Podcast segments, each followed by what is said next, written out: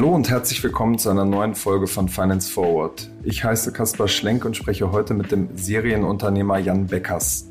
Jan hat eine Reihe von bekannten Berliner Unternehmen aufgebaut, war zum Start zum Beispiel der Managing Editor von meinem alten Arbeitgeber Gründerszene. Außerdem hatte er seine Finger bei Delivery Hero mit im Spiel. Was viele nicht wissen, er ist einer der wichtigsten deutschen Fintech-Strippenzieher. Vor einigen Jahren gründete er den Company Builder FinLeap und ist dort immer noch der größte Anteilseigner, hält sich aber sonst im Hintergrund. Zurzeit baut er den Internetfonds BitCapital auf, der nach wenigen Jahren mehr als eine Milliarde Euro verwaltet und eine starke Performance hingelegt hat. Zusammen mit dem OMR-Gründer Philipp Westermeier habe ich mit Beckers über seinen außergewöhnlichen Werdegang gesprochen. Viel Spaß dabei!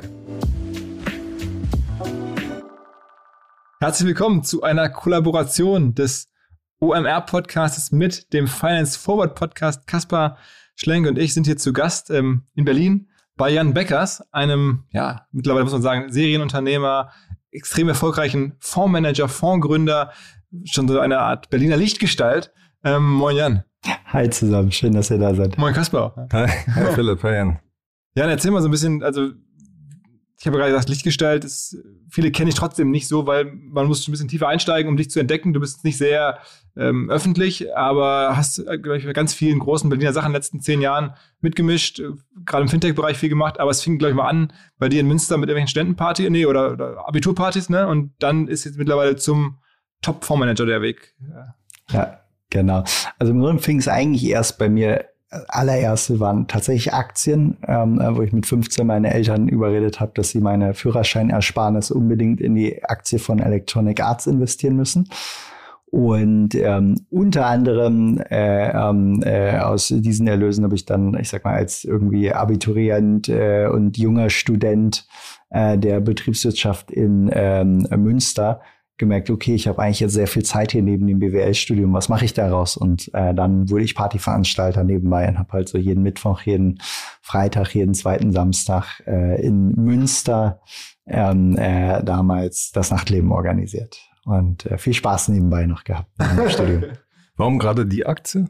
Ähm, ich habe äh, damals selber diese Spiele gespielt und habe gesehen, dass ähm, Electronic Arts mit der FIFA Soccer und diesen ganzen ähm, äh, Sportserien eigentlich Spiele hatte, die nicht dieses Hit-Risiko hatten. Die mussten eigentlich immer nur jedes Jahr ein neues Produkt rausbringen. Das wird dann immer weiter größer und war eigentlich äh, ich sag mal, eigentlich eine proven Serie. Und das, was du ja normalerweise von Spieleherstellern erwartest, ist ein bisschen so ein Hit. Risiko an der Stelle und das habe ich bei denen nicht gesehen, fand die Aktie damals attraktiv und habe daraus geglaubt. Das war damals fast 15, als ja. du das so gesehen hast. Ja. Okay, genau. also du hast schon sagen wir, ein bisschen. Ich habe mich damals schon sehr für ähm, Wirtschaft, Gesellschaft und dann eben auch die die Börse interessiert und dann habe ich tatsächlich, äh, als ich sag mal dieser ganze neue Markthype war, habe ich jeden Tag zwei drei Stunden vor NTV damals ähm, verbracht. Okay. Und ähm, genau, und habe damals natürlich einfach diesen äh, komplett verrückten Zyklus, der äh, einfach alles andere, glaube ich, an der Börse auch lange in puncto Verrücktheit je äh, in den Schatten gestellt, einfach hautnah mit ähm, äh, erlebt. Aber ähm, genau, ich habe jetzt auch damals, also ich sag mal, Electronic Arts war damals ein solides, gut funktionierendes Unternehmen oder so und habe aber damals viel gesehen, viel gelernt und ähm, äh, genau und äh, mich sehr dafür interessiert einfach. Und du bist dann nach, nach deiner Partyveranstaltung, nach, nach deiner Studienzeit, als du dann fertig warst, nach Berlin gekommen dann direkt, ne? Genau, ich habe ähm, äh, in, in Münster ja studiert und hatte dann aber, als ich, ich sag mal, nach so Mitte des Studiums war, da war ich etwa 22 und das Party-Business lief auch super, das Studium lief gut, fragte ich mich aber, okay, das ist ja jetzt nicht skalierbar, was ich hier mache und habe mich dann dafür entschieden, ich werde auf jeden Fall Unternehmer äh, werden, habe mir überlegt, was sind die langen Wachstumstrends, auf die ich setzen kann. Eigentlich gab es zwei, ähm, unter denen ich mich entscheiden äh, wollte. Das eine war der Aufstieg des Internets, das war damals obvious, dass es vor uns liegt, und das andere der Aufstieg Chinas. Und äh, interessierte mich auch sehr, habe ich auch für sehr sicher ähm, erachtet, aber letzten Endes lag mir das Internet näher. Und ich war aber damals natürlich ein, ein Nobody, also in Münster natürlich durch Partys bekannt, aber ansonsten keinerlei Netzwerk irgendwo außerhalb. Und dann brauchte ich eine passende Strategie. Wie wirst du jetzt zum, ich sag mal, vom Partyveranstalter in Münster zum irgendwie äh, Internetunternehmer Deutschland und weltweit? Und die mitigierende Strategie damals war, am Ende ging es ja um Zugang zu interessanten Leuten, die ich treffen wollte. Und da äh, war dann die Strategie, okay, dann brauchst du jetzt ein Medium, um diesen Zugang zu bekommen. Und dann deshalb bin ich dann der erste Managing Editor von Gründerszene.de äh, gewesen, noch im Studium, äh, was damals ja der Privatblog war von Lukas Gadowski. Ähm, den habe ich dann über einen gemeinsamen Kontakt damals kontaktiert, habe ihm gesagt, ich äh, will das jetzt aufbauen hier. Du hast ja schon 20 Beteiligungen und bist Unternehmer, hast ja echt gar keine Zeit, hier noch einen Blog zu machen. Ähm, ich baue das auf und brauche kein Geld dafür. Und dann habe ich Gründerszene dann aufgebaut als erster Managing Editor und dann ein paar weitere Leute an Bord geholt. Und als ich dann das Netzwerk und die Insights hatte, die ich brauchte, das ging relativ schnell nach zehn Monaten, habe ich es dann auch weitergegeben und dann stand äh, in Berlin dann auch äh, die erste Gründung oder die erste Internetgründung mit Absolventa.de. Absolventa, okay. Wie lange hast du das gemacht? Ähm, ich war bei Absolventa im Grunde genommen derjenige, der Idee, äh, erste Investoren ähm, äh, und äh, ähm, Team miteinander connected hat und war Interimsgeschäftsführer, ich sag mal, für die ersten vielleicht sechs Monate und ähm, war aber noch eigentlich auch im Studium damals und äh, hatte noch ein Auslandssemester ähm, vor mir und insofern ich war dort äh, Gründer, Interimsgeschäftsführer, aber nicht äh, langfristiger äh, Geschäftsführer. Und bin dann lange, ich sag mal, ein paar Jahre lang dort einfach aktiver Gesellschaft damit Also aber als Hauptjob damals? Nein, nicht als Hauptjob. Also die, die sechs Monate, ja, die waren äh, auf jeden Fall intensiv, weil ich hatte ja mein Studium, ich hatte Absolventa ähm, äh, und äh, ähm, noch ein paar andere Neben äh, Themen nebenbei, aber ähm, ich habe es nicht langfristig als Geschäftsführer gemacht. Aber ähm, am Ende, ich sag mal, kam letzten Endes die Idee, die Connections der einzelnen Teammitglieder, die alle vorher irgendwo in meinem Gründernetzwerk waren und die ersten Kapitalgeber, ähm, alle zusammen. Okay, und wie ging es dann weiter? Ähm, ich bin dann ins äh, Auslandssemester äh, gegangen in äh, den USA, ähm, ins äh, Silicon Valley, weil ich schon wusste, okay, eigentlich das Ökosystem musst du dir jetzt nochmal angucken. Ich war schon mit dem Studium quasi durch, aber habe dann noch sechs Monate dort äh, äh, ich sag mal so getan, als ob ich dort studiert hätte, aber habe mich eigentlich vor allen Dingen auf den Gründer-Events und den ganzen ähm, äh, Themen dort rumgetrieben. Und als ich wiederkam, war ich der Plan, dann gründen mit auch äh, Long-Term äh, äh, äh, eine Company. Und dann war es aber so, dass durch die Zusammenarbeit mit äh, Lukas, sowohl bei Gründerszene als auch äh, bei Absolventa, wo er investiert hatte, ähm, kannten wir uns dann gut und er hat zu dem Zeitpunkt Team Europe äh, aufgebaut. Oder das war noch bevor es das gab. Und dann hat ich das Angebot bekommen, quasi als erster Venture-Partner, quasi auf eigene unternehmerische Rechnung ähm, mit ihm zusammen und dem quasi von ihm geborgten Namen und auch äh, mehr Kapital eine Reihe von Unternehmen gleich aufzubauen.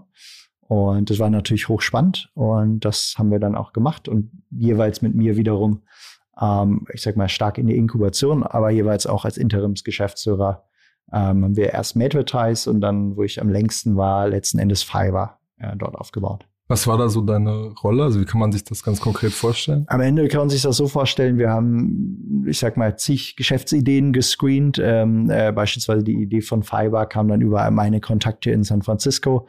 Ähm, Sponsor Pay hieß es ja damals.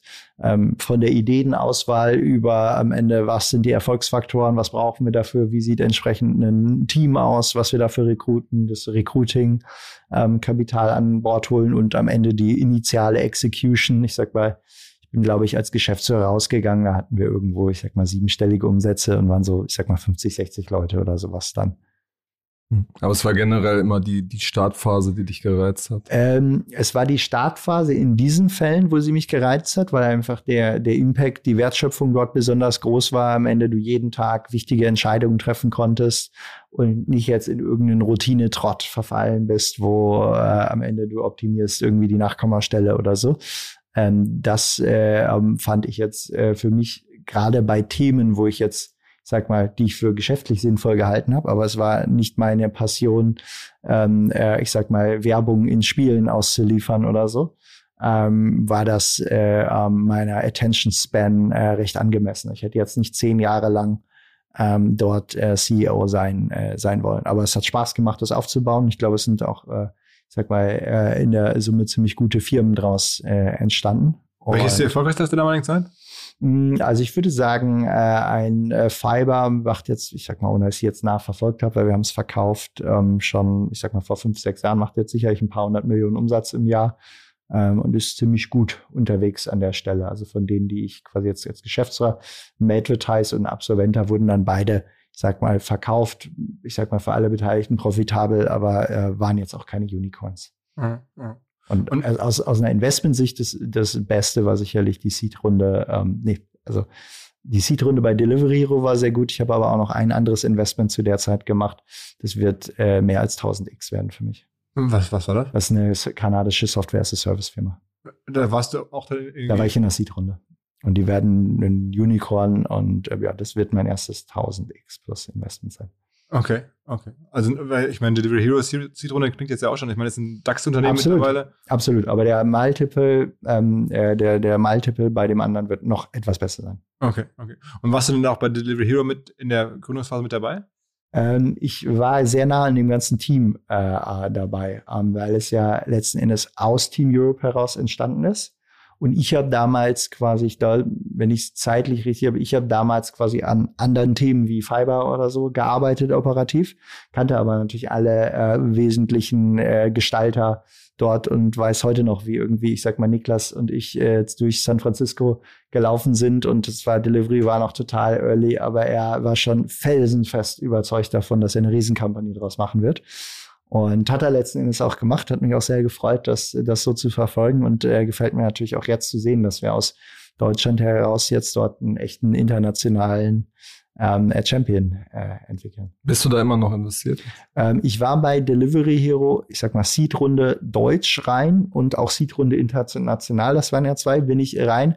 Ich habe dann irgendwann nach ein paar Jahren Shares geswappt mit VCs, die sowohl bei Hitfox, also dann, oder jetzt Ionic, meiner ähm, privaten Holding investiert waren und bei Delivery haben wir irgendwann einen Share Swap gemacht. Das heißt, dann war ich, sag mal, irgendwann nicht mehr investiert. Und äh, auch beim Börsengang war ich nicht mehr investiert. Ähm, auch im ersten Jahr äh, an der Börse war mir das Unternehmen eigentlich zu teuer. Ähm, wir sind dann aber mit dem Fonds zu einem guten Zeitpunkt dort eingestiegen und ähm, auch zu einem guten Zeitpunkt äh, dann irgendwann wieder raus. Also der Voting Fonds, ne? Im, mit dem Global Internet Leaders. Da, da kommen wir dann noch zu, genau. Also, genau. Also einmal der, der Reihe nach, das heißt, du hast irgendwie ähm, damals die ganze Phase Team Europe miterlebt. Ganze Frühphase dabei gewesen, habe das Unternehmen dann immer mal wieder verfolgt, weil ich natürlich äh, auch, äh, ich sag mal, am Ende äh, die Erfolgsstory weiterhin cool fand.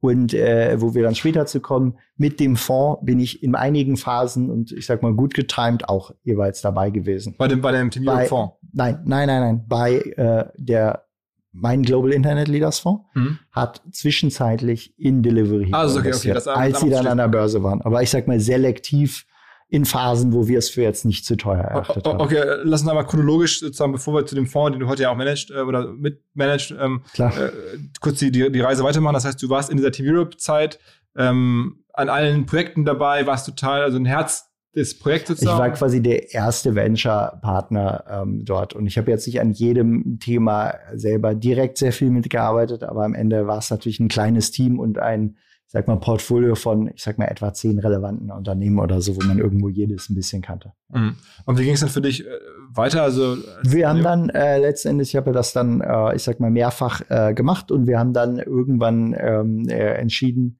ähm, äh, dass äh, ich wollte, also ich sag mal, Sponsor Pay Fiber war ja Game-Monetarisierung durch Werbung. Ähm, habe mir dadurch eigentlich weltweit das Netzwerk in dieser Branche aufgebaut ähm, und äh, relativ, ja, ich sag mal, äh, in einer, einer hochspannenden, dynamischen Branche. Und ich wollte danach die nächst, das nächstgrößere Unternehmen aufbauen. Und es hieß für mich nächster ähm, Teil der Wertschöpfungskette dort, ähm, habe dann Hitfox gegründet was initial ein Game Distribution Unternehmen war. Das heißt, wir wollten Spieleunternehmen dabei helfen, ihre Produkte zu vertreiben, neue Nutzer zu akquirieren etc. Und dann muss man sagen, dort wollte ich auch eigentlich ursprünglich wieder Interim-Geschäftsführung machen. Ähm, und ähm, wir haben dann ein Geschäftsmodell an den Markt gebracht mit auch, ich sag mal, viel Venture Capital und was, wo wir dann gemerkt haben, als wir es gelauncht haben, oh Mist, das Geschäftsmodell funktioniert nicht. Und ähm, ja. Was hat da nicht funktioniert? Am Ende, äh, ich sag mal, der Ansatz, mit dem wir gelauncht haben, ging eher in eine Richtung Groupon für, für Games. Ähm, es war dann aber so, dass einige Komponenten davon einfach, ich sag mal, nicht wirtschaftlich betreibbar waren. Und das ist uns relativ schnell dann aufgefallen. Insofern, wir hatten eigentlich ein Hammer-Team, gute Investoren an Bord, eigentlich all das, was du brauchst für irgendwie eine, eine tolle Company. Aber ein Geschäftsmodell, was einfach nicht keinen Sinn machte. Ähm, und insofern galt es dann, das zu pivoten und die Company jetzt, äh, ich sag mal, mit allen Investoren auf eine gute Reise mitzunehmen. Und ich war halt CEO und in der Phase jetzt konnte ich nicht irgendwo einfach jemand anderen äh, da reinbringen, fühlte mich in der Verantwortung und habe es dann letzten Endes auf den erfolgreichen Weg gebracht, indem wir dann, ich sag mal, eher zu Geschäftsmodellen wie Spiele, Werbung gegangen sind, die dann wiederum gut funktioniert haben und haben dann gesehen, nachdem wir ursprünglich auf Desktop fokussiert waren, Mobile wird das nächste große äh, Thema und auf jeden Fall, wenn man es richtig machen will, braucht man auch eine fokussierte Company, die das macht, haben dann als Ausgründung daraus Applift ähm, gelauncht, was dann relativ schnell ähm, äh, auch stark gewachsen ist und haben insofern immer wieder auch synergetische Opportunities in diesem Advertising-Ökosystem, vor allem rund um Spiele gesehen und ähm, dort dann Unternehmen hochgezogen. Und ist quasi aus diesem, ich sag mal, eingescheiterten Startup ist eher so eine Gruppe von Advertising-Tech-Unternehmen äh, geworden. Ähm, und ähm, was ich damals dann aber auch gesehen habe, und ich sag mal, haben dann auch, ich sag mal, Teile dieser Unternehmen recht profitabel verkaufen können. Was ich damals aber auch gesehen habe, war im Advertising-Ökosystem, irgendwann stößt du immer an die Grenze, dass wenn du in einem Geschäftszweig unterwegs bist, der hinreichend groß ist, trittst du irgendwann Google und Facebook auf die Füße. Die haben einfach eine Datenübermacht und es ist sehr, sehr schwierig, dort langfristig äh, dann äh, ähm, äh, zu bestehen. Insofern war damals eigentlich dann ein naheliegender Gedanke, warum machen wir nicht das, was wir jetzt hier sehr erfolgreich gemacht haben, nämlich synergetisch Geschäftsmodelle aufzubauen, die einander befruchten, nicht in einem viel spannenderen Markt. Und ich hatte nebenbei am Ende immer mein, meine Aktieninvestments weitergemacht, auch ich sag mal alle möglichen Fundmanager als Privatmann sicherlich um, um Längen geschlagen in der Performance. Und insofern auch das hat mich an der Finanzbranche interessiert. Ich dachte, okay, da ist eine spannende Branche, die äh, ein großes Potenzial hat, disrupted zu werden. Und so kam unser Blick zu Fintech hin. Und deswegen haben wir dann aus Ionic Group jetzt, damals Hitfox heraus, FinLeap ähm, gegründet, um eben ganz fokussiert mit fokussierten Teams ähm, Fintech-Geschäftsmodelle aufzubauen. Warum gerade dieser Company-Building-Ansatz, also dass man quasi selber die Modelle, mehrere Modelle aufsetzt? Ähm, ich glaube, dass in einer bestimmten Marktphase, in einer sehr frühen Marktphase, wenn man das gut macht, dieses Modell sehr, sehr gut funktionieren kann, vor allen Dingen auch sehr kapitaleffizient ähm, funktionieren kann. Äh, ich sag mal, hätten wir jetzt irgendwie zwei, drei Milliarden äh, damals äh, schon zur Verfügung gehabt, vielleicht wäre auch investieren eine gute Strategie gewesen, aber die waren ja nicht da. Und äh, wir hatten trotzdem viele Ideen und wollten trotzdem viel auf die Straße kriegen. Und insofern hat der Ansatz äh, dann zu diesem Zeitpunkt auch an der Stelle sehr gut funktioniert. Ähm, es war am Ende wirklich die, die, die Kinderzeiten von äh, Fintech in Deutschland. Es gab die Basisinfrastruktur noch nicht. Und aus diesem Mangel an Basisinfrastruktur haben wir ja dann Opportunities äh, gemacht, indem wir beispielsweise gesehen haben, oh, es gibt eine tolle Möglichkeit, eine B2B-Bank äh, zu gründen, die eigentlich all das, was wir brauchen, erstmal selber uns enabled. Und ähm, ja, das waren letzten Endes Themen, ähm, äh, die dann nach guter Execution eigentlich auch, äh, ich sag mal, in der Summe gut funktioniert haben, wo man jetzt sehen kann, äh, nicht alles, was man dort aufbaut, wird natürlich erfolgreich, aber wo doch schon, sag mal, eigentlich ein ziemlich schönes Portfolio draus entstanden ist. Worauf liegt da deine Hoffnung? Auf welchen Firmen? Also ich sag mal, ich würde jetzt nicht aus diesem ganzen Portfolio äh, jetzt sagen, dass es äh, im Speziellen eine Hoffnung, aber ich gehe davon aus, aus, ich sag mal, etwa 10, 12 Unternehmen, die wir dort aufgebaut haben, werden wahrscheinlich drei bis fünf irgendwo für drei bis vierstellige Beträge ihre Exits finden. Und ich sag mal sicherlich eine Überraschung. Wie, genau, drei bis vier Stellen Millionenbeträge natürlich. Ähm, ansonsten wäre es sehr traurig. ähm, ich gehe mal davon aus, sollte keine Überraschung äh, sein, dass äh, ich sag mal sicherlich äh, ein Solaris Bank und ein Clark dort hervorragend positioniert sind, äh, sehr groß zu werden. Äh, auch eigentlich die Kraft ihres Geschäftsmodells immer stärker entfalten können.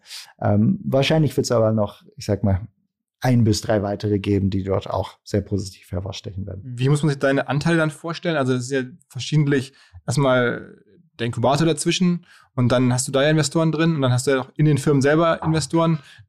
Also bist du dann selber noch damit mit dem einstelligen Prozentbereich beteiligt? Also wir haben, ähm, ich sag mal, wir waren ja anfangs Mehrheitsgesellschafter bei Finlieb, haben davon dann auch im Laufe verschiedener Runden auch immer ich sag mal, durch sowohl Primary als auch Secondary ähm, äh, letzten Endes äh, runterverkauft.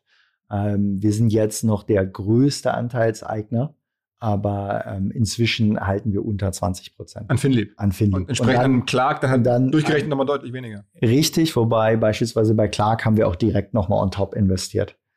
Ähm, äh, du mit, äh, mit, mit Ionic Group, weil es einfach ja, obvious Opportunity war, die der Markt damals noch nicht so verstanden hat. Das heißt, ähm, sag mal, wie jetzt diese genauen Zusammenhänge sind. Ionic ist jetzt das ehemalige Hitfox. Richtig. Und auch jetzt ähm, Finlieb ist da jetzt auch mit drunter? Ähm, die Beteiligung an Finlieb hängt äh, unter Ionic, ja. Genau. Okay, und die Firma gehört dir nach wie vor Ionic? Ähm, Ionic bin ich Mehrheitsgesellschafter und sie gehört mir zu großen Anteilen, sowie dem Team letzten Endes, äh, anderen Leuten, die dort mit aufgebaut haben und einigen Investoren, die dort früh investiert haben. Aber wir haben jetzt auch schon lange keine Finanzierung oder sowas dort äh, mehr gemacht und ich bin im Grunde genommen jetzt äh, äh dort äh, Chairman und einfach in einer zunehmend, äh, in einer zunehmend passiven eher Shareholder äh, Rolle, während sich meine Aktivität unternehmerischer Natur und als, als Investor einfach sehr stark äh, zunehmend auf BitCapital äh, mhm. und dort die CIO-Rolle fokussiert. Oh, okay. Wie viele Leute arbeiten bei Ionic? Jetzt nur um das einmal das noch dieses Gefäß quasi zu verstehen? Ähm, man müsste jetzt wieder gucken, unter Ionic gibt es noch die Schwester ähm, von Finlieb, das ist Heartbeat Labs. Ähm, die auch teilweise, ich sag mal, wo es noch einen hohen Overlap äh, auch an, äh, an äh, Personal gibt. Und ähm, äh, am Ende sind äh, sowohl Ionic als auch Heartbeat eigentlich kann man sich quasi wie operative Beteiligungsgesellschaften ähm, äh, vorstellen jetzt nicht total personalintensiv sind, sondern wo so auf Holding-Ebene dann in etwa so 30, 35 Leute arbeiten. Mhm. Und dann natürlich der Großteil des Personals dann eher wiederum in operativen Portfolio-Companies steckt. Okay. Nun ist es ja so, dass bei, bei FinLeap das Modell jetzt so ein bisschen geändert wurde, also dass keine neuen Firmen mehr gebaut werden. Was am Ende total, was am Ende total sinnvoll ist. Am Ende muss man sagen, Company Building hat äh, funktioniert gut äh, wenn man es richtig macht. Also A, vertikal besser als nicht vertikal. Also sozusagen und, auf einem Themengebiet. Richtig, weil du viel mehr Synergien dort hast. Und es funktioniert immer dann gut in sehr frühen Marktzyklen. Und man sollte sich von vornherein auf eine bestimmte Anzahl an Companies fokussieren, die man baut. Man sollte nicht glauben, dass man das jetzt 20 Jahre weitermacht, sondern man sollte sagen, okay, wir bauen uns jetzt fokussiert ein Portfolio auf von, ich sag mal, 10, 15 Companies mit einigen Stars hoffentlich darunter oder mit mehr Stars als jetzt, ich sag mal, das typische VC-Portfolio oder das typische Angel-Portfolio es jetzt hinbekommen würde, wenn man es gut macht. Ähm, und mit einem relativ großen Hebel, dass man äh, einfach relativ große Anteile jeweils an diesen ähm, Companies hält. In einem fortgeschrittenen äh, Marktphase äh, von, ich sag mal, Marktreife, Fintech und sowas, ähm, macht weniger Sinn, dann, äh, äh, ich sag mal, in der Breite dann Unternehmen aus dem Company Builder zu gründen. Und insofern ist es die völlig richtige Entscheidung an der Stelle, ähm, äh, äh, bei Finlieb zu sagen, hey, wir haben jetzt ein gutes Portfolio. Das reicht jetzt auch und wir fokussieren uns jetzt drauf, diese Companies an der Stelle groß zu machen und äh, ich sag mal hoffentlich das eine oder andere auch zu einem vierstelligen Exit zu bewegen. Was ist denn Ionic jetzt aktuell wohl wert? Ionic äh, selber, das Beteiligungsportfolio von Ionic jetzt hat einen dreistelligen äh, Millionenwert. Ja, also das, okay, okay. Und dann wieder zurück zu deiner Reise, also Ionic mit all den Gründungen darunter, ne, Heartbeat als letztes hast du gerade noch erwähnt. Das war, glaube ich, auch am Anfang der Fokus auf den Gesundheitssektor, richtig? Genau, wir haben quasi einmal ähm, mit, ähm, mit äh, Finlieb fokussiert auf den Finanztechnologiesektor und dann mit äh, Heartbeat Labs äh, danach auf den, äh, auf den Gesundheitssektor. Sag, sag mal, da so ein paar berühmte Unternehmen aus dem oder bekannte Unternehmen aus dem Portfolio? Ich sag mal so, ich bin relativ bullish beispielsweise auf Themen, die man gar nicht so on the radar hat, weil sie auch nicht B2C an der Stelle sind. Ich sag mal, wir haben beispielsweise einen sehr erfolgreichen äh, äh, Betriebsarzt-Service. Das ist eigentlich, ich sag mal, klingt nach einem total langweiligen äh, Thema. Braucht aber an der Stelle jedes Unternehmen mit mehr als zehn äh, Beschäftigten ist noch total unterdigitalisiert, der, der Sektor, und entwickelt sich entsprechend, ich sag mal, mit sehr ordentlichen Wachstumsraten oder so. Jetzt aber wird nie die Bekanntheit eines Salandos haben, wird aber sicherlich ein ziemlich erfolgreiches Unternehmen werden.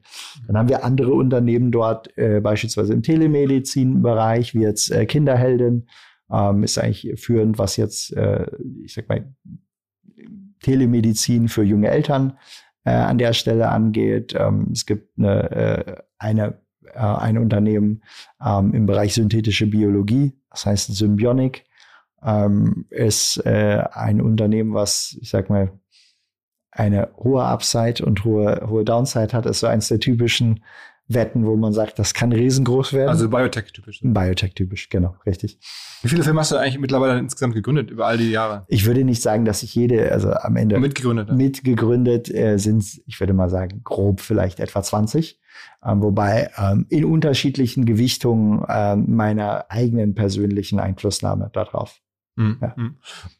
Und dann, du hast gerade schon angedeutet, und das kam ja schon ein paar Mal raus, nach diesen verschiedenen Inkubatoren unter dem Ionic-Dach, hast du dich dann entschlossen, jetzt lege ich einen auf? Ähm, genau, es war letztens so, ich habe ja schon immer eine hohe Passion fürs Investieren gehabt und sowohl in äh, Private Markets als auch in Public Markets, äh, äh, ich sag mal, Renditen damit erzielt, die immer, ich sag mal, ganz oben in irgendwelchen Vergleichen stehen würden. Und letzten Endes war es, ich habe ich eine große Passion für, für den Aktienmarkt und irgendwie gesehen, okay, das stehen scheinst du etwas besser zu verstehen als ich sag mal, sowohl andere Fondsmanager als auch, ich sag mal, ich habe mich auch mit vielen anderen äh, Gründern und Investoren aus meinem Umfeld ausgetauscht und irgendwie merkte ich am Ende die Zusammenhänge dort ähm, scheinen mir anscheinend ganz gut zu liegen. Habe gesagt, okay, gründe einen Fonds, der das, was du dort machst und wo du vielleicht nochmal deine Freunde irgendwie jeweils einlädst, hier investier da, einfach auf professionelle Art und Weise macht. Und ähm, das haben wir gemacht mit, äh, mit BitCapital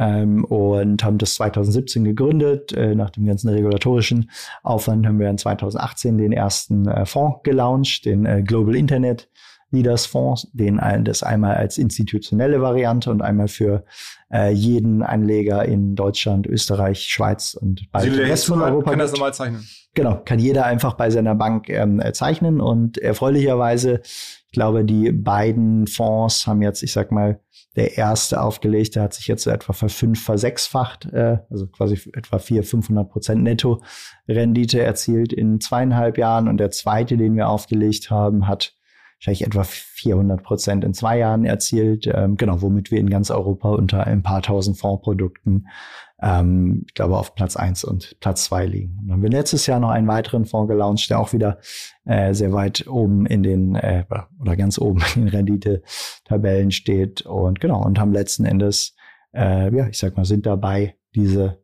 traditionelle Asset-Management-Branche in Deutschland und dann auch anderen Ländern äh, etwas zu erneuern.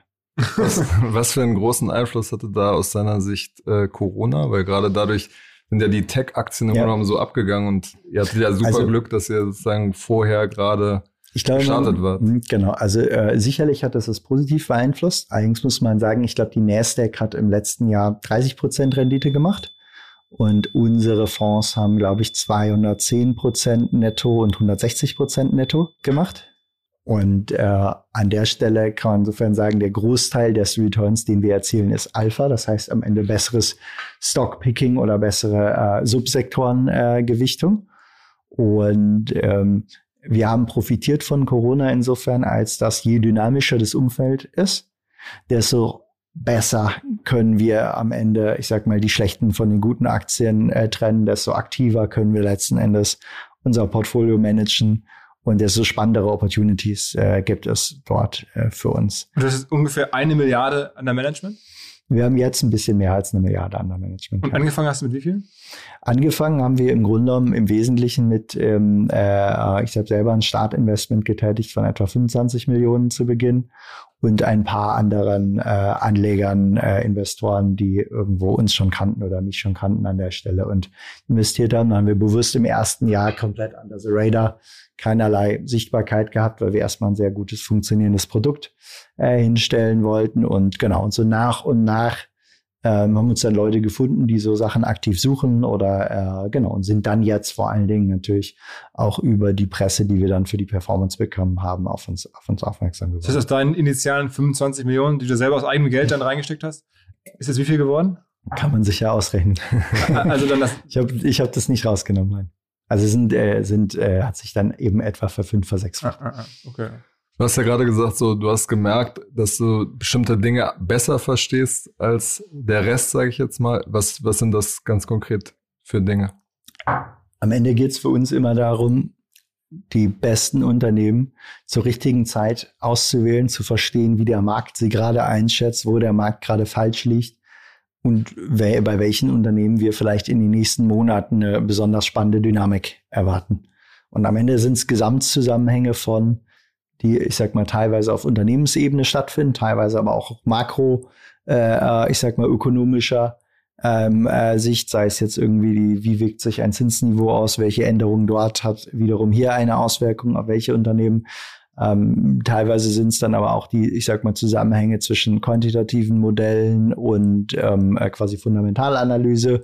Ähm, am Ende muss man sagen, ich glaube, dadurch, dass ich jetzt, ich sag mal, über 20 Jahre die Aktienmärkte eng verfolgt habe und 15 Jahre irgendwo, ich sag mal, als Unternehmer Teil dieser Branche war, ähm, hat sich wahrscheinlich einfach ein, insgesamt ein gutes holistisches Bild vieler Themen dort äh, äh, gefunden. Und so wo jetzt, ich sag mal, die vielen Sachen, die dort zusammenkommen, sei es jetzt äh, fundamentaler Natur, sei es quantitativer Natur, ähm, uns in eine gute Position bringen, einfach nachhaltig deutlich mehr Rendite zu erwirtschaften, als es jetzt andere Fondsmanager tun, aber auch als man es jetzt selber könnte durch reines Stockpicking, weil man sich in der Internetbranche gut auskennt. Kannst du mal ein Beispiel nennen, wo du früher als der Rest erkannt hast, da, da gibt es Potenzial? Ja, ähm, beispielsweise eines der besten äh, Unternehmen letztes Jahr ähm, hat sich etwa so in sechs Monaten versechsfacht. Das Unternehmen heißt Livongo. Ähm, das Unternehmen kannten wir schon, bevor es an der Börse war, einfach weil wir selber als Unternehmer im digitalen Gesundheitssektor waren. Und das ist ein Unternehmen, was Diabetikern hilft, mit Hilfe einer App und mit Hilfe von Blutzuckermessungen, aber auch mit Hilfe von Verhaltenstraining eigentlich ihr Diabetes deutlich besser unter Kontrolle zu bringen. Und wir kannten es schon vor dem IPO, fanden es dann im IPO aber wiederum äh, zu teuer. Ähm, es ging dann auch die ersten sechs Monate eher ein bisschen runter, weil vielleicht ein paar Alt-Shareholder-Überhänge äh, noch da waren von am Ende VCs, die dann noch runterverkauft haben. Und als ich fand das Unternehmen spannend, aber noch zu teuer. Und als ich es dann aber wieder getroffen habe auf einer Konferenz in den USA, wo sie präsentiert haben, wo ich die Gelegenheit hatte, mit dem Management äh, zu sprechen, ähm, mir die Situation nochmal neu anzugucken, da tradeten sie irgendwo so, ich sag mal, rund um 28 und das war genau bevor Corona kam. Also wirklich so im Februar 2020. Und ähm, als ich es dann nochmal neu gesehen habe, fand ich es sehr, sehr spannend. War auch überzeugt davon, dass es tendenziell etwas ist, was durch Corona eher profitiert.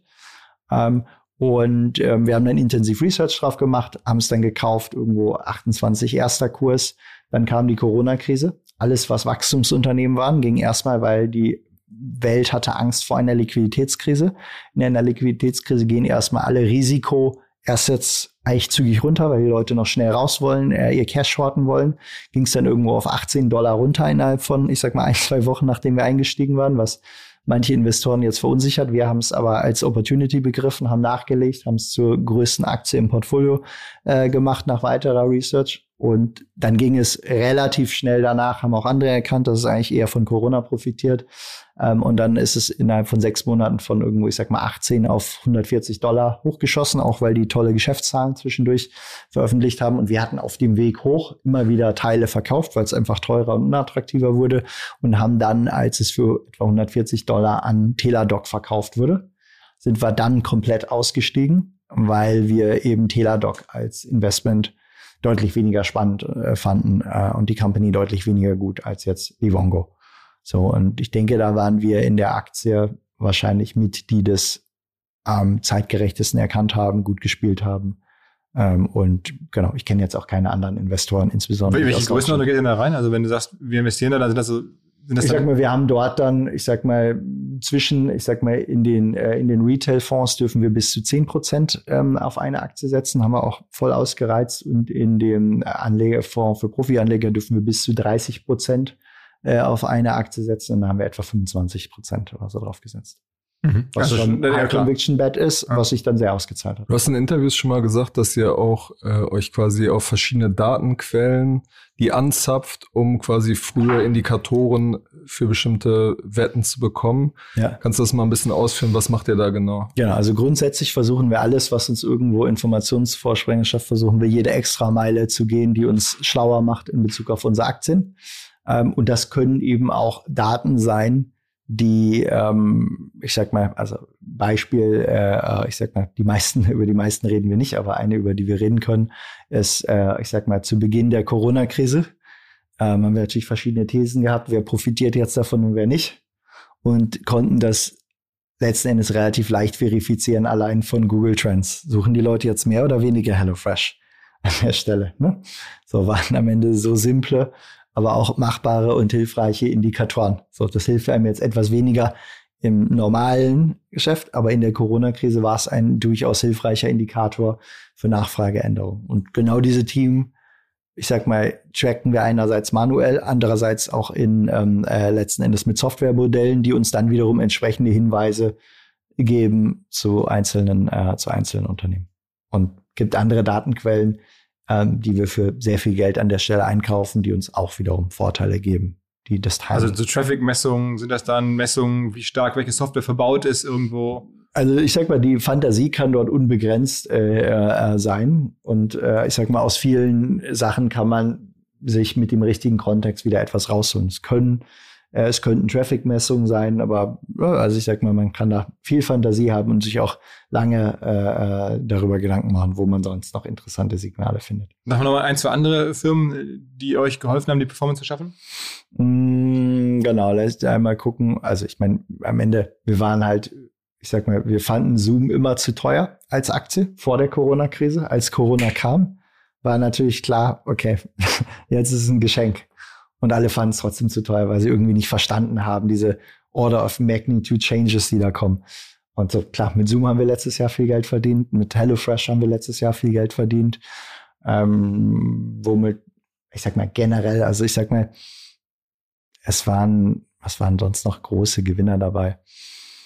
Am Ende haben wir mit Fintech-Unternehmen auch durchaus äh, gut äh, Geld verdient. Wer war da so dabei? Beispielsweise eine Tinkoff in, äh, in Russland, äh, ich sag mal, vom Tiefstand, glaube ich, vervierfacht oder so.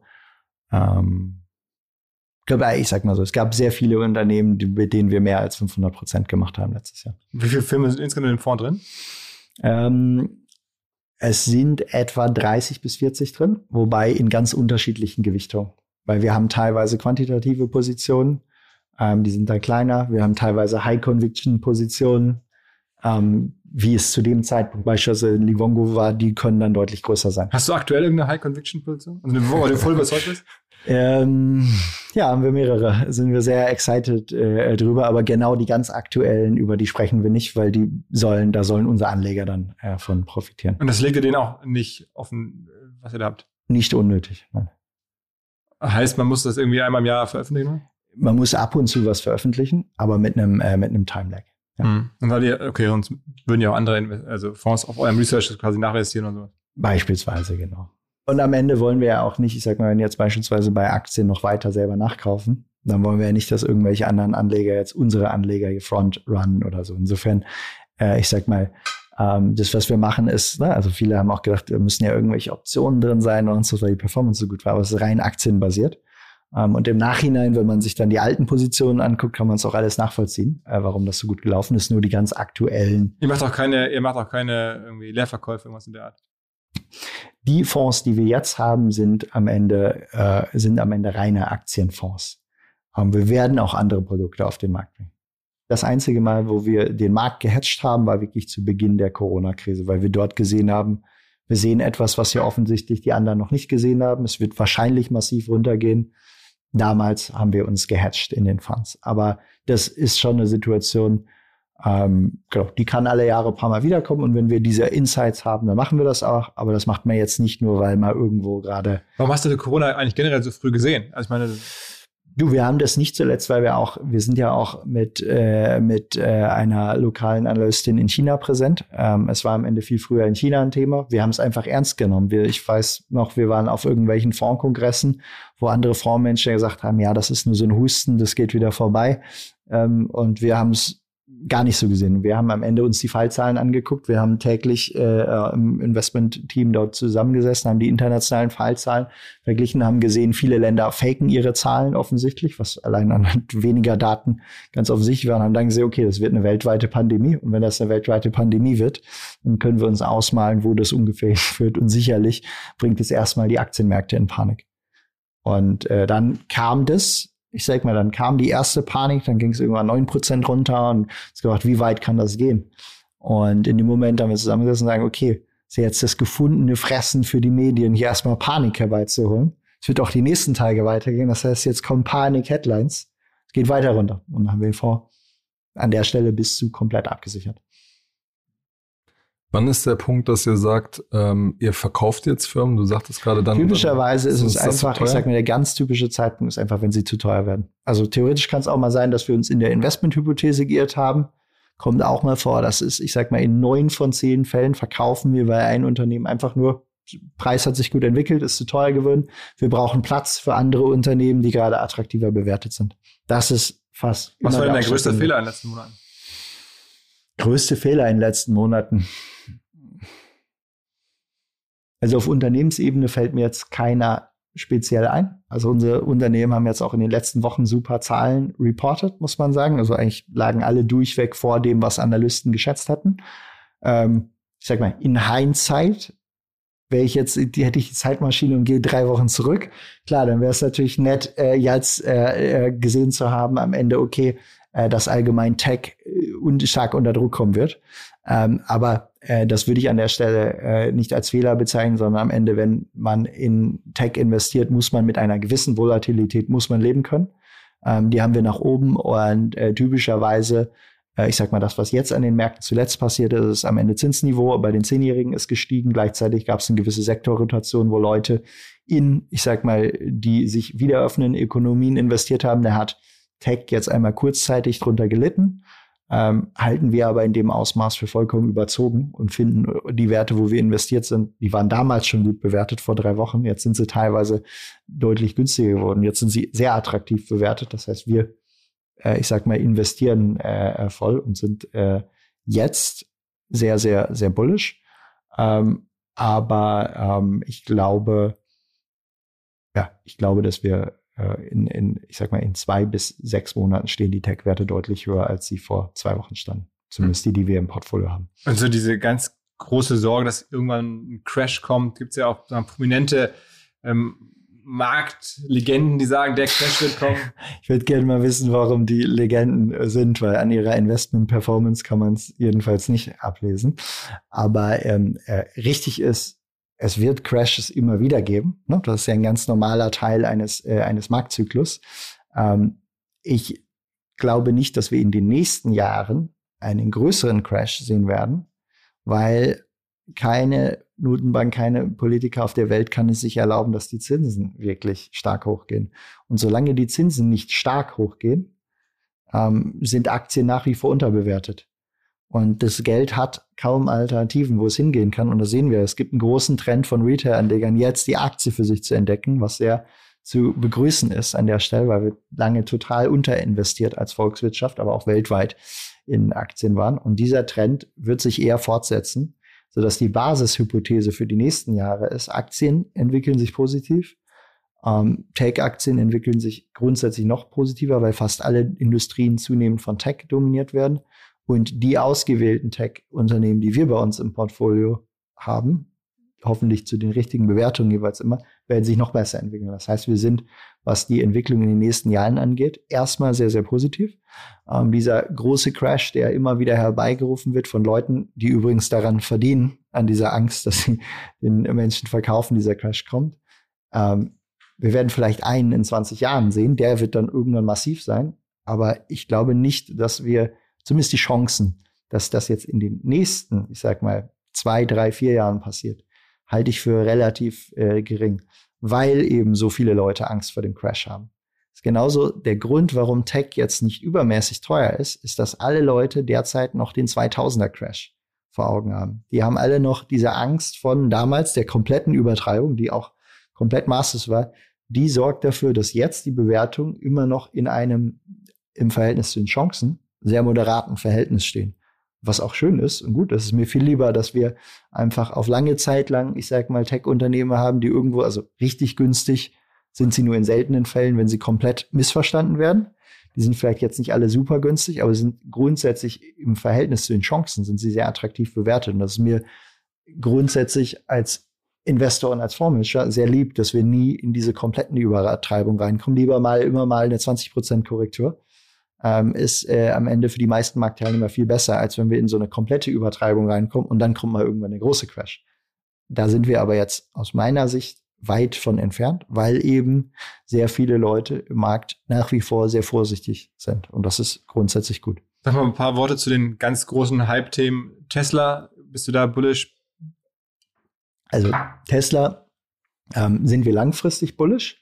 Kurzfristig ist es so, die Aktie ist einfach jetzt schon reich bepreist und ähm, wir waren investiert dort irgendwo, da hat die Aktie noch vor dem Split sag mal, 300 Dollar oder so gekostet, haben das dann durchaus für unsere Anleger gut mit hochnehmen können und haben dann den Großteil unserer Shares aber schon auf dem Weg nach oben verkauft. Wir sind jetzt mit einem unserer Fonds in kleinerem Maße beteiligt.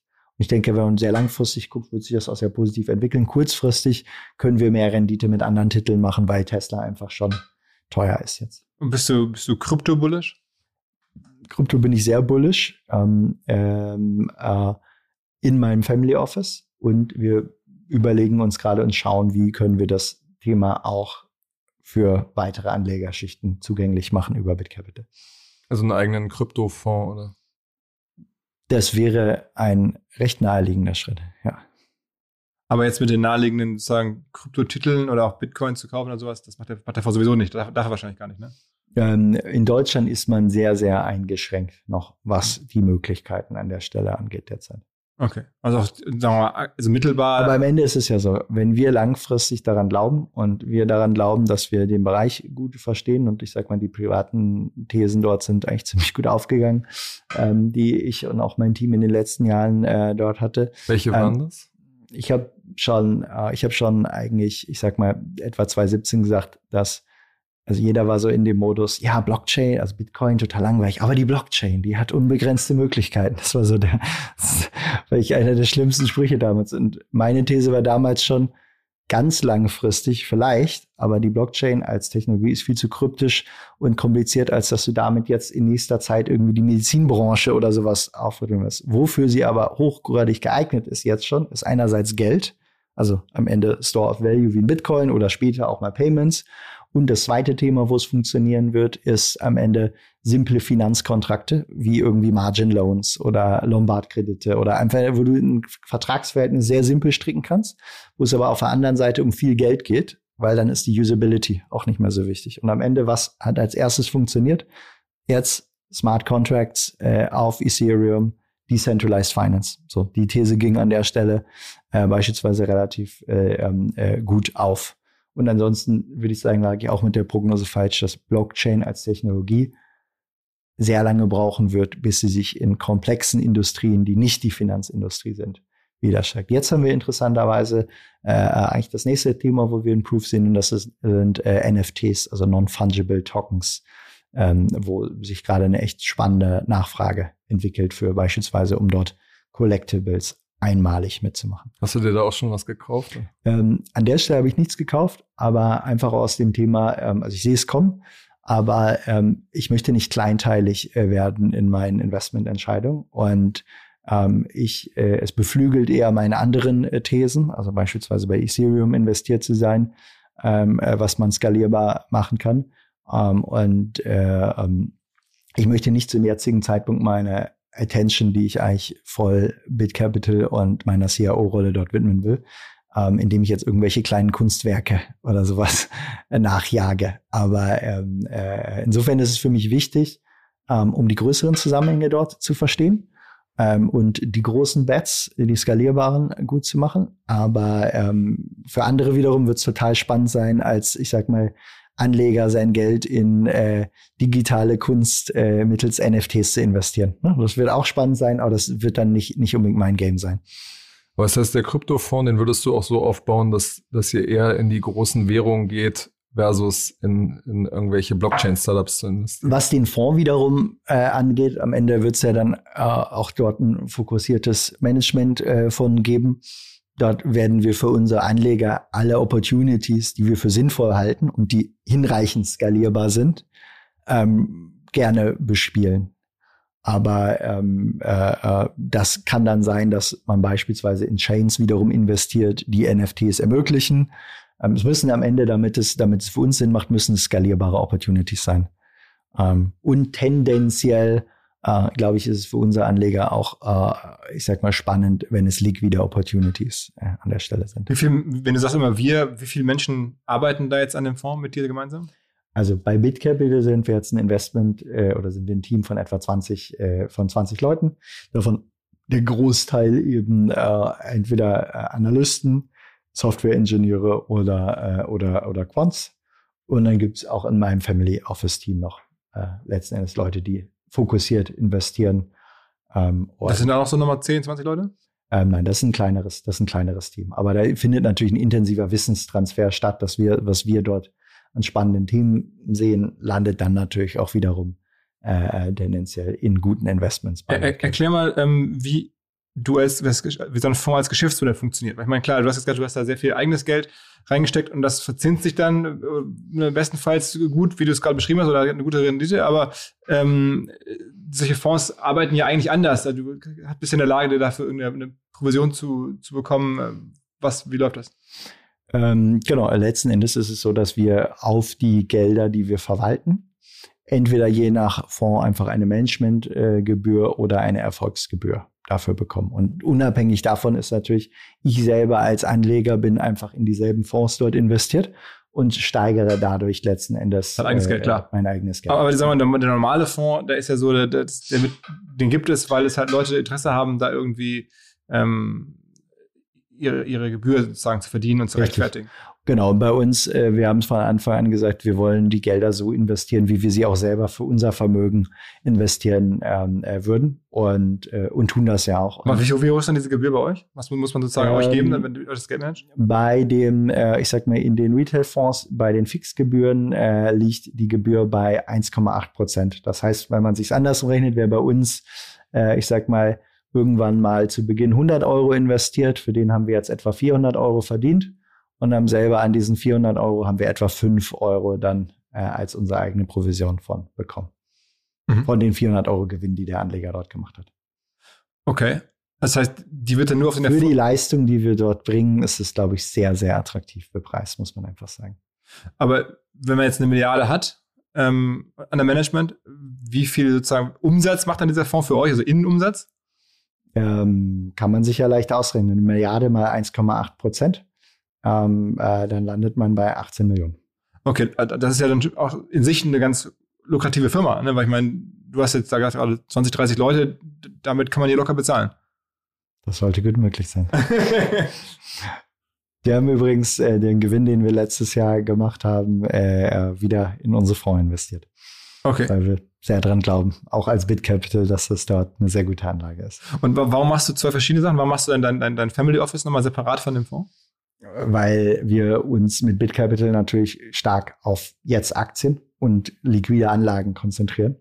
Und ähm, das natürlich noch etwas anderes ist als jetzt private Vermögensverwaltung, wo man theoretisch alles machen kann ähm, und äh, ganz andere Assetklassen auch ausprobieren kann. Also und Immobilien oder Startups wieder? Grundsätzlich kann man dort alles machen, weil es natürlich per Definition äh, äh, nur eigenes Geld ist. Ja. Und hast du dann noch irgendeine, sagen wir, Assetklasse, die da eine Rolle spielt für dich auch? Also ich muss sagen, ich bin sehr gerne fokussiert auf wenige Bereiche, wo ich mich sehr gut auskenne und äh, äh bin auch anspruchsvoll, was Returns angeht. Insofern die Assetklassen, die für mich selber spannend sind, sind einfach, ich sag mal, Aktien über BitCapital ähm, und äh, Krypto ähm, und äh, wo ich gutes Potenzial sehe und Beteiligung letzten Endes. Das sind eigentlich die, die sich auch gegeneinander vom Wissen her wieder befruchten, die für mich spannend sind. Und äh, darüber äh, hinausgehend äh, will ich einfach auch unsere Attention nicht groß distracten. Beispielsweise bin ich nicht groß in Immobilien investiert, ähm, einfach weil es, ich sag mal, ein anderes Management erfordern würde und ich lieber fokussiert bin auf darauf Technologie und Zukunft besonders gut zu verstehen. Bist du nur noch als, als Venture, als Startup-Investor, so Business Angel-mäßig, kriegst du da was rein? Ähm, ich kriege immer wieder was rein. Ich mache aber sehr, sehr wenig, einfach um mich nicht zu distracten. Ähm, gelegentlich, gerade wenn wir die Teams sehr gut kennen oder das Thema hochspannend finden, machen wir mal was. Aber typischerweise ist es so, dass ich eher wenig mache oder wenn dann einfach es irgendwelchen befreundeten Funds oder Investoren schicke. In den USA gibt es diese legendäre Investorin, die auch jetzt extrem gute Jahre hatte, Kathy Wood. Ähm, ist das so ein bisschen das amerikanische äh, Jan Beckers Ding in groß? Ähm, ich würde es mal so sagen, am Ende sie sind sich ähnlich in dem, dass sie auch in disruptive Technologie investieren. Ähm, ich glaube, sie fahren insgesamt einen etwas breiteren Ansatz, was ihr Portfolio äh, angeht. Das heißt, ich sage mal, die investieren tendenziell in ähnliche Kategorien von Unternehmen. Ich glaube, wir sind noch etwas selektiver bei der, ich sag mal, tiefen Research auf die spannendsten Unternehmen von uns und wo wir dann wirklich investieren und teilweise auch eben konzentrierte ähm, Positionen einnehmen. Aber ich glaube, äh, wir werden häufiger mit denen äh, verglichen. Äh, ist auch am Ende ein sehr erfolgreiches, äh, also, äh, sehr erfolgreiches, Firma, ne? genau, sehr erfolgreiches äh, Modell. Ähm, genau, ich glaube, in den Returns, äh, wenn man die jeweils daneben liegt, unsere und deren, äh, liegen wir in der Regel immer, äh, immer vorne. Ähm, ähm, die Firma gibt's von denen, glaube ich, auch schon drei, vier Jahre länger als das uns. Insofern. 14, ich, ne? Genau. Aber die haben ja auch jetzt ein paar hundert Milliarden, glaube ich. Ja, ich 50, glaube, sie haben 50, etwa 50, etwa 50 ja, Milliarden haben sie jetzt. Aber dann also de deutlich mehr, ne? Ja, absolut. Ähm, aber auch da, die sind extrem outgoing auf Social Media. Ich glaube, die, die Frau Wood, da selber sozusagen die, die Führungsfigur hat irgendwie 600.000, 700.000 Follower bei Twitter, ist bei Reddit und überall. Ähm, warum machst du das nicht? Mm, also wir haben ja zum anderen auch gesagt, ich sag mal, wir freuen uns einfach von einem sehr überzeugenden Produkt herzukommen. Deswegen auch, ich sag mal, das erste Jahr hat man uns nirgendwo gefunden, einfach mal voll darauf fokussiert, Produkt gut zu machen. Ähm, am Ende kann man kann es schon gut sein, dass wir in den nächsten Jahren auch mehr gefunden werden, etwas mehr in der Öffentlichkeit äh, äh, stehen. Ähm, grundsätzlich ist natürlich aber auch eine Abwägung und ich habe mich sehr bewusst dafür entschieden, dass ich äh, ähm, beispielsweise auch nicht Geschäftsführer bin, sondern Chief Investment Officer. Auch wenn ich Mehrheitsgesellschafter bin, bin ich trotzdem nicht Geschäftsführer, damit ich mich einfach auf das fokussieren kann, was mir am meisten Spaß macht und wo ich glaube auch den besten Impact für unsere Firma und unsere Anleger zu bringen, als wirklich derjenige, der ganz aktiv im Stockpicking ist. Und ich versuche da eigentlich meine Zeit, äh, ich sag mal, größtenteils drauf zu fokussieren. Und insofern ähm, die Extrastunde, die äh, Frau Wood äh, vielleicht auf Twitter verbringt, die stecke ich aktuell wirklich in die, in die Auswahl unserer Aktien. Okay. Aber ich meine, der Hebel ist ja vielleicht doch bei ihr größer. Ich meine, wenn, oder nehmen wir jetzt mal noch mal eine. Wenn man langfristig, wenn man langfristig denkt, nicht, nicht unbedingt, weil ähm, am Ende ist es so, es ist schon eine sehr objektive Branche, in der wirklich Performance zählt, weil es so gut vergleichbar ist. So, und äh, äh, über einen langen Zeitraum ähm, ist es so, wenn unsere Performance einfach sehr, sehr erfolgreich weitergeht. Wir werden gefunden. Das ist ja jetzt mal. Das, das Spannende ja ist ja, dass die selber ihre Performance sozusagen äh, erzeugen kann. Also ich meine, das sieht man ja jetzt auch bei Elon Musk und so, der, der, der promotet irgendwas und auf einmal läuft's. Also nur, das ist ja schon so ein bisschen, mittlerweile gibt es ja eine, so eine Abhängigkeit zwischen deren Reichweiten und dann am Ende den Investments, die sie gemacht haben. Ja, äh, ich sag mal, kann man aber auch, ich sag mal, es kann man nicht, kann man nicht an Ende an der an der Stelle unendlich äh, weit äh, treiben äh, diesen Ansatz. Und äh, ähm, ich sage auch gar nicht, dass man nicht jetzt, ich sag mal, uns nicht zunehmend auch mehr in Medien oder so finden ähm, wird. Ähm, grundsätzlich haben wir aber schon die Philosophie, dass wir, ich sag mal, der Großteil der Leute, die bei uns arbeiten, soll wirklich im Investment, im Research, im Engineering-Team ähm, äh, arbeiten. Und äh, genau, und wir, ich sag mal, das, was wir jetzt mit einem schlanken Team auf der Distribution- und PR-Seite bewerkstelligen können, das machen wir auch. Aber ähm, wir halten es für langfristig gut für uns, wenn wir schon, ich sag mal, den Fokus sehr auf das, das Inhaltliche setzen, einfach sehr auf die Performance setzen. Macht dir generell Sorgen, dass Leute in der Lage sind, mittlerweile die, die Aktienmärkte zu beeinflussen durch ein paar Tweets? Ich denke, die Aktienmärkte konnten immer irgendwo durch Medien beeinflusst äh, werden an der Stelle. Und ähm, wir richten unser Hauptaugenmerk ja wirklich einfach auf die unterliegende Qualität der Unternehmen. Und solange wir davon überzeugt sind, dass diese Unternehmen sich dort so gut oder besser, als wir es erwartet haben, weiterentwickeln, selbst wenn dann irgendein Tweet jetzt irgendwo mal Wert zerstören oder schaffen würde, langfristig gesehen macht das für uns dann wiederum wenig, äh, wenig Unterschied an der Stelle. Was ich interessant finde als Phänomen, ähm, sind natürlich jetzt die ganzen Reddit ähm, äh, Trader, das was bei GameStop äh, passiert ist. Ich sag mal, es ist, ich sag mal, einerseits Ausdruck erstmal dessen, was ich sehr gut finde, dass jetzt zunehmend eben auch ähm, Retail-Investoren weltweit Aktienmärkte für sich entdecken. Das ist, glaube ich, ähm, äh, das ist, glaube ich, ähm, extrem, äh, äh, extrem äh, positiv zu beurteilen. Ähm, andererseits äh, ähm, ist es so, dass natürlich das jetzt vorwiegend als Casino dort äh, äh, genutzt äh, wurde, wo man halt hoffen muss, dass da jeder wirklich nur mit Beträgen investiert hat, die er auch bereit war zu, zu verlieren ähm, äh, an, der, an der Stelle. Es gibt jetzt ja nun auch noch ein Spec-Projekt, wo du auch mit dabei bist, mit ja. dem HelloFresh-Gründer Dominik mhm. Richter und Lesara-Gründer Roman Kirsch. Ja. Was ist da deine Rolle und warum bist du auf genau. diesen Trend aufgesprungen? Ähm, genau, ich bin dort quasi im Advisory Board für die Auswahl der Investment Targets ähm, äh, hinterher. Und genau, wurde dort gefragt, ob ich dort auch breiter aktiv sein möchte. Und äh, ich glaube, das ist ein gutes Team, was das ähm, äh, treibt und glaube daran, dass es eine sehr gute Erfolgschance hat. Deswegen unterstütze ich das an der Stelle ähm, äh, gerne, wollte aber auf der anderen Seite jetzt nicht äh, meine Arbeit bei BitCapital jetzt dadurch distracten. Und insofern ähm, bin ich einfach im Advisory Board äh, dort tätig, aber nicht jetzt irgendwo im Management. Das wurde, glaube ich, irgendwo in irgendwelchen ähm, äh, Artikeln auch mal anders dargestellt, als es irgendwo richtig ist oder kommuniziert wurde. Ist eigentlich irgendwie dir klar, wer die größten Investoren sind? Logischerweise neben dir jetzt in, ähm, in BitCapital. Also ja, die kenne ich da sind auch dann Bekannte von dir, die direkt investiert haben. Das sind ja wahrscheinlich jetzt keine Menschen, die jetzt irgendwie anonym über irgendeine Bank Geld reingeschossen haben. Also die allergrößten, äh, die allergrößten nicht. Ähm, die kennen wir. Das sind teilweise institutionelle, teilweise aber auch einfach, ich sag mal, smarte, äh, sehr vermögende Privatpersonen. auch Internetszene so? Bitte? Auch Internetszene aus Berlin? Ähm, auch, aber ähm, gar nicht jetzt so überproportional, ähm, äh, wie man äh, wie man wie man meinen würde. Zumindest nicht bei den bei den bei den sehr großen Tickets. Ähm, und ähm, genau. Und dann gibt's aber auch Investoren, die wir nicht kennen, die mit größeren Beträgen dort. Das heißt, da kommt auch mal jemand und schießt mal 10 Millionen rein, den du gar nicht kennst. Das kommt vor, ja.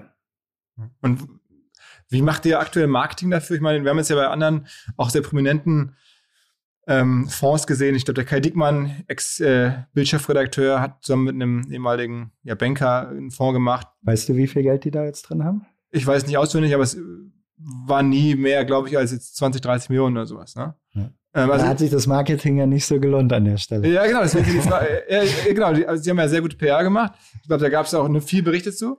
Wie habt ihr es halt hinbekommen? Aber das spricht ja, das spricht ja sehr für, für meine These, dass am Ende in dem Bereich es wirklich auf Performance ankommt und wirklich auf die, die Substanz. Ähm, und deswegen, äh, ähm, ich sag mal, wir werden auch marketingtechnisch weiter auftreten. Aber wie, macht wie habt ihr es bisher gemacht? Also ich meine, das ist ja schon bisher, bisher muss man sagen, äh, ich sag mal, ist viel Mund-zu-Mund-Propaganda, viel am Ende begeisterte Anleger, die uns weiterempfehlen. Aber es ist schon ähm, wirklich, es sind nicht 20 Leute, es sind dann schon irgendwie Tausende von Menschen. Ja, ja. Also ihr habt ja wirklich, wenn man jetzt bei jetzt klassischen ja. Digitalmetriken denkt, dann habt ihr jetzt ja irgendwie so, so, so Daily Active Users, keine Ahnung, wie man das, also Active Investors, ein paar tausend Stück akquiriert. Sicherlich, ja. Ähm, und am Ende aber stark aus, ich sag mal, Leuten, die das aktiv gesucht haben. Wir stehen natürlich in allen Listen, wenn man nach Performance sucht, in allen Listen, die nicht irgendwo gefaked sind, stehen wir was? Welche ist die wichtigste Liste? Wenn man es mal googelt, beispielsweise, ich sag mal, Citywire oder sowas hat eine Liste, aber am Ende, ich sag mal, ist natürlich sehr objektiv. Das heißt, eigentlich sollten wir in jeder Aktienfondsliste nach irgendwo Zeitraum, wenn wir dort schon vertreten waren, stehen wahrscheinlich überall irgendwo auf Platz eins oder Top drei oder so. Und das hilft natürlich am Ende auch. Sondern ein paar Listen, wenn sich jetzt jemand zuhört, dass er das mal nachgucken kann. Also ähm, so oft google ich die nicht. Ich müsste es wirklich nachgucken. Also ich weiß, eine heißt Citywire, wo man am Ende Fonds Performance äh, gut äh, googeln kann. Fast jedes Finanzportal hat aber irgendwo eine, äh, ich sag mal, Aktienranking. Und genau, egal, wenn man einfach Aktien weltweit anguckt, dann müssten wir dort eigentlich immer auf Platz eins oder zwei oder drei, je nach Zeitraum stehen.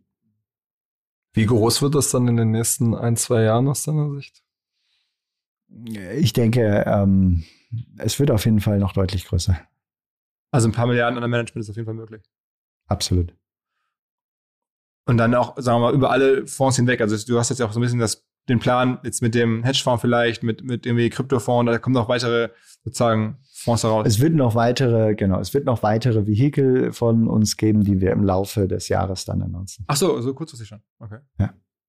Genau, also im Laufe von 2021 äh, werden wir mehr als drei Fonds haben, ja. ja.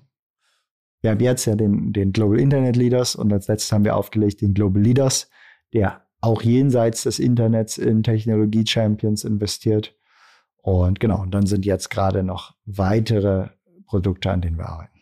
Ein Fokus von euch ist ja China, du hast es gerade schon angesprochen. Ähm, da gab es ja im vergangenen Jahr diesen Fall, dass Ant Financial, sozusagen der große Hoffnungsträger, wollte so einen Rekordbörsengang machen und dann äh, hat die Regierung das abgeblasen, was quasi im Hintergrund einen Streit zwischen dem äh, Gründer Jack Ma und dem äh, Präsidenten quasi gibt oder generell zwischen den Behörden und diesem Unternehmen. Hat das eure Überzeugung, was chinesische Tech-Unternehmen angeht, irgendwie erschüttert?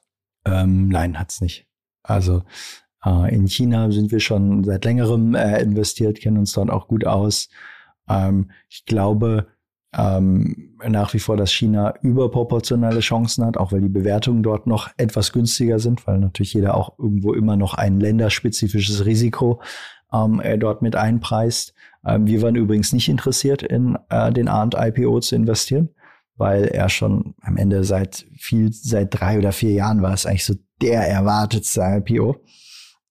Und wenn das so ist und alle Insti-Investoren weltweit irgendwo diesen IPO herbeisehen, dann ist er auch so bepreist, dass am Ende äh, nichts Spannendes mehr zu holen ist. Deswegen haben wir uns bewusst gesagt, nee, ähm, das äh, äh, not interesting for us. Ähm, wir versuchen halt ja immer die Unternehmen zu finden, die noch nicht so gut vom Markt verstanden wurden. Dass der IPO dann abgesagt wurde an der Stelle hat uns natürlich überrascht, aber hat uns insofern nicht betroffen, als das, der wäre sowieso zu teuer zum Markt gekommen an der Stelle. Was seht ihr dann in China noch für Firmen, die ihr spannend erachtet? Hm, viele.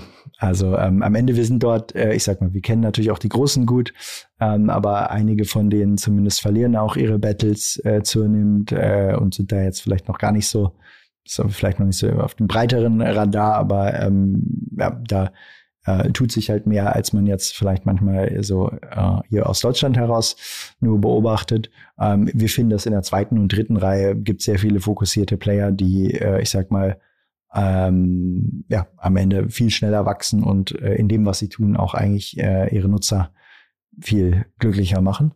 Und das sind typischerweise die Kandidaten, sei es jetzt, ob es im Fintech ist, sei es aber auch im E-Commerce. Ähm, äh, ich sag mal, von vielen nicht so beobachtet, aber ein Pinduoduo äh, hat, äh, ich sag mal, äh, in puncto ähm, Wachstum und äh, Nutzerzahlen bald ein Alibaba in, äh, in, äh, in China erreicht, in puncto Nutzerzahlen. Ähm, und ähm, ähm, sei es, äh, ich sag mal, im, äh, im Bereich ähm, Social Commerce. Ähm, China ist führend, auch was irgendwo, ich sag mal, Video äh, E-Commerce angeht. Ähm, so, es gibt viele Geschäftsmodelle, wo die uns dann teilweise auch wieder voraus sind hier an der Stelle. Was, wenn wir jetzt mal so deine ganze Karriere, jetzt haben wir ja viel über den Fonds gesprochen und davor, was hat, war für dich sozusagen wirtschaftlich betrachtet am meisten life-changing? Welche, welche Phase, welches Investment? So, also ich würde immer sagen, die erste Million ist die schwerste, ne? Ja? Also, wann, war, wann war die erreicht? War Absolventer dann wahrscheinlich. Ähm, die ist quasi durch die ersten Internetunternehmen geflossen, ja. Also Absolventa und so. Absolventa, Madvertise, Sponsor Pay irgendwo in diesem, ne? also ich sag mal, du hast sie ja nicht direkt liquide, ne? Also dann, du hast sie irgendwann, dann hast du sie dann auch mal liquide, reinvestierst sie wieder. Aber das war so die Phase, wo es für dich zum ersten Mal. Also ich war, ich sag mal so, ich war mir immer bewusst, dass ich in dem, was ich tue, dort schon sehr erfolgreich äh, sein werde. Deswegen im Kopf vorweggenommen war sie immer. Warum, warum was hat dir so bewusst gemacht? Was, was hat dir Sicherheit gegeben? Weil meine Thesen, die ich hatte über die Zukunft, einfach immer ziemlich gut lagen. Äh, in deinem ganzen Leben schon? Seit ich sag mal so, ich habe ja früh auch in Aktien investiert und früh dafür ein Verständnis entwickelt und ich glaube, die Hypothesen, die ich damals aufgestellt habe, nicht, dass sie immer alle richtig waren, da lag ich schon ziemlich häufig gut mit und das konnte man extrapolieren. Ich war auf jeden Fall confident, dass ich als Unternehmer und Investor erfolgreich sein würde. Womit hast du mittlerweile mehr Geld verdient? An der Börse oder mit privaten Investments und Unternehmensgründungen? Mm, kommt jetzt, glaube ich, auch sehr darauf an, äh, wie wir manche Sachen bewerten. Ja. Aber äh, ich würde sagen, ich würde sagen, also ich sag mal, beides spielt eine gewichtige Rolle für mich. Also sowohl Börse als auch Krypto als auch äh, Beteiligung. Am Ende, das sind die, die, die drei Sources, in die ich investiere und äh, äh aus denen ich äh, letzten Endes Vermögen aufbaue.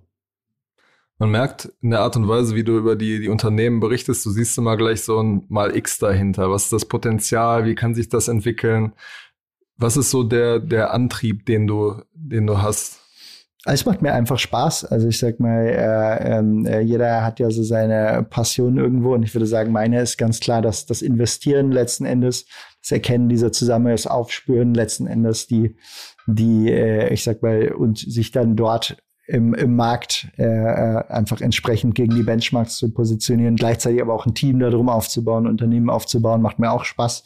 Ähm, das vereint sich jetzt natürlich stark äh, in dem, was wir bei BitCapital äh, gerade aufbauen. Also es ist alles quasi, ich sag mal, intrinsisch etwas, was ich sehr, sehr gerne mache, ähm, wo ich mir auch nicht vorstellen könnte, äh, das oder etwas, das nicht zu machen oder etwas anderes ähm, zu machen an der, äh, an der Stelle. Und gleichzeitig ist es natürlich äh, ein, äh, ja, ich sag mal, ein äh, etwas, äh, ähm, wo es Spaß macht, äh, dann äh, die eigenen Möglichkeiten dadurch wachsen, wachsen zu sehen. Sehr beeindruckend, wirtschaftlich, glaube ich, unschlagbar, also echt äh, richtig cool. Danke. Ähm, vielen Dank für ja, das lange Gespräch. Hier. Sehr gerne. Dankeschön. Sehr gerne.